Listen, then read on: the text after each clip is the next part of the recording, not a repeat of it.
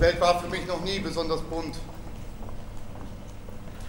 Also im besten Fall hellgrau, meistens neutralgrau und manchmal selten dunkelgrau.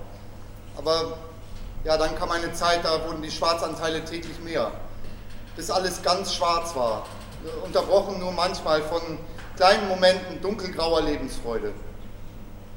Und ich dachte mir, es ist doch nicht normal, also noch nicht einmal für mich. Es, muss einen Grund geben für diese Traurigkeit. Irgendwas ist falsch in meinem Leben, aber ich kam einfach nicht drauf, was denn falsch sein könnte. Mein Leben kam mir ganz normal vor. Normaler, normale Arbeit, normale, nette Freundin und ein Bausparvertrag mit flexiblen Tilgungsmöglichkeiten. Aber trotzdem fühlte ich mich so, als, ja, als ob ich nur eine Hülle wäre, als ob ich gar nicht, gar nicht richtig lebendig wäre. Mir fehlt etwas, dachte ich. Etwas Wichtiges. Das war offensichtlich, denn drei Wochen später stand ich schon im 32. Stockwerk eines Hochhauses und versuchte die Tür zum Dach zu öffnen. Die Tür war abgesperrt. Ich war erleichtert und enttäuscht. Ich setzte mich auf die Treppe und wusste einfach überhaupt nicht mehr weiter. Ich wusste so lange nicht mehr weiter, bis ich einen kalten Hintern hatte. Da bin ich aufgestanden. Ich wollte zwar grundsätzlich nicht mehr leben, aber trotzdem wollte ich auch keine Steißbeinentzündung, zu der ich eine Neigung habe. Und dann im Aufzug zwischen dem 12. und dem 11. Stock fiel mein Blick auf einen Aufkleber über eine Autoreifenwerbung. Ein kleiner, fast verblasster Aufkleber. Suchet mich, so werdet ihr leben. Ich spürte, wie mein Herz wie wild zu schlagen anfing suchet mich, so werdet ihr leben. Und mit einmal wusste ich, was mir schon mein ganzes Leben fehlte. Ein einziges Mal traf ich eine Entscheidung, ohne vorher über die Konsequenzen nachzudenken. Ich ließ mein ganzes Leben hinter mir. Ich kündigte und ich trennte mich von meiner Freundin. Tut mir leid, Christine, für die das sehr überraschend kam, denn sie war gerade in den Planungsvorbereitungen für unsere Hochzeit. Ein Kloster in den Schweizer Bergen. Ich saß in der kleinen Kapelle und zum ersten Mal seit langem spürte ich wieder so etwas wie Freude. Eine Art Vorfreude auf meine Begegnung mit Gott. Und obwohl ich ihm noch nie begegnet war, wusste ich ganz genau, wie sich das anfühlen würde. Eine Energie würde mich durchströmen, eine nie geglaubte Liebe würde mich durchdringen, ein, ein Lachen wäre in mir, ja, ein, ein Jubel, ein, ein lauter Jubel über das Wunder des Lebens. Und auch ein leiser, stiller Jubel, weil ich endlich angekommen wäre, weil ich zu Hause wäre.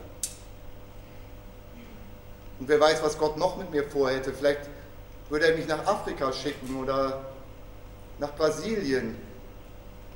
Mir wurde schwindelig. Ich, der kleine Franz aus Kleinbürgensheim, ich hätte eine Bestimmung. Ich wäre der winzige, aber wichtige Teil von etwas Großem Ganzen. Und wer weiß, vielleicht war es für mich ja gar nicht vorgesehen, meine letzte Ruhe in einem Reihengrab an einer Schnellstraße zu finden, sondern unter einem lichtdurchfluteten Akazienbaum in Afrika. Mein neues Leben lag aufregend unbekannt vor mir. Die Sonne schien durch die Kirchenfenstermosaike und die Welt war bunt. Das Leben im Kloster war hart, asketisch und schweigsam. Deswegen hatte ich das Kloster ja ausgesucht. Ich wollte auf kürzesten Weg zu Gott. Wenn morgens um fünf die Glocke zur Morgenmesse läutete, hatte ich schon eine Stunde gebetet. Ich lebte in jeder Hinsicht enthaltsam. Ich verzichtete Gott zuliebe sogar auf den Zucker im Kaffee. Ich erledigte selbst niedrigste Arbeiten aufmerksam und voller Hingabe. Ich ließ mich durch nichts ablenken.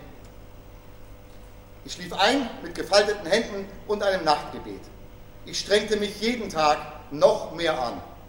Aber irgendwann war es wieder da, das Grau. Steingrau. Und es wurde auch wieder täglich dunkler. Ich kämpfte.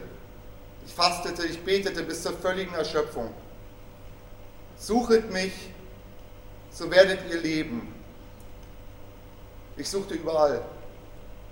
In meinem Herzen, ich suchte in der Bibel, ich suchte im Kräutergarten, in der Wäscherei, ich sogar auf der Toilette. Ich betete zu Gott, dass er sich doch bitte finden lassen möge. Oder mir wenigstens ein Zeichen schicken sollte, weil ich nicht wusste, wie lange ich das noch durchhalten könnte. Ich sprach lange mit Bruder Paulus über Sinn und Leid. Deine Verzweiflung, sagte Bruder Paulus, hat aber auch etwas Gutes. Sie zeigt dir, dass du wirklich suchst. Ja, ich suchte weiter. Dann bekam ich eine Steißbeinentzündung, die ich mir beim Beten auf der Steinbank im Klostergarten zugezogen hatte. Ich ging zum Arzt. Bei der anschließenden Routineuntersuchung stellte er außerdem eine Unterfunktion der Schilddrüse fest. Das sollten wir behandeln, sagte er, das könnte zu Depressionen führen und verschrieb mir Jodtabletten. Zwei Wochen später war es weg, das Unglück, die Verzweiflung und all die Traurigkeit. Und meine Sehnsucht nach Bestimmung, Schicksal und Transzendenz war auch weg. Ich verstand, dass mir wohl nicht Gott gefehlt hatte, sondern Jod. Ich packte meine Sachen. Du gehst, sagte Bruder Paulus. Ich sagte ja. Ich habe festgestellt, dass eine kleine Jodtablette stärker ist als Gott. Nicht stärker, sagte Bruder Paulus.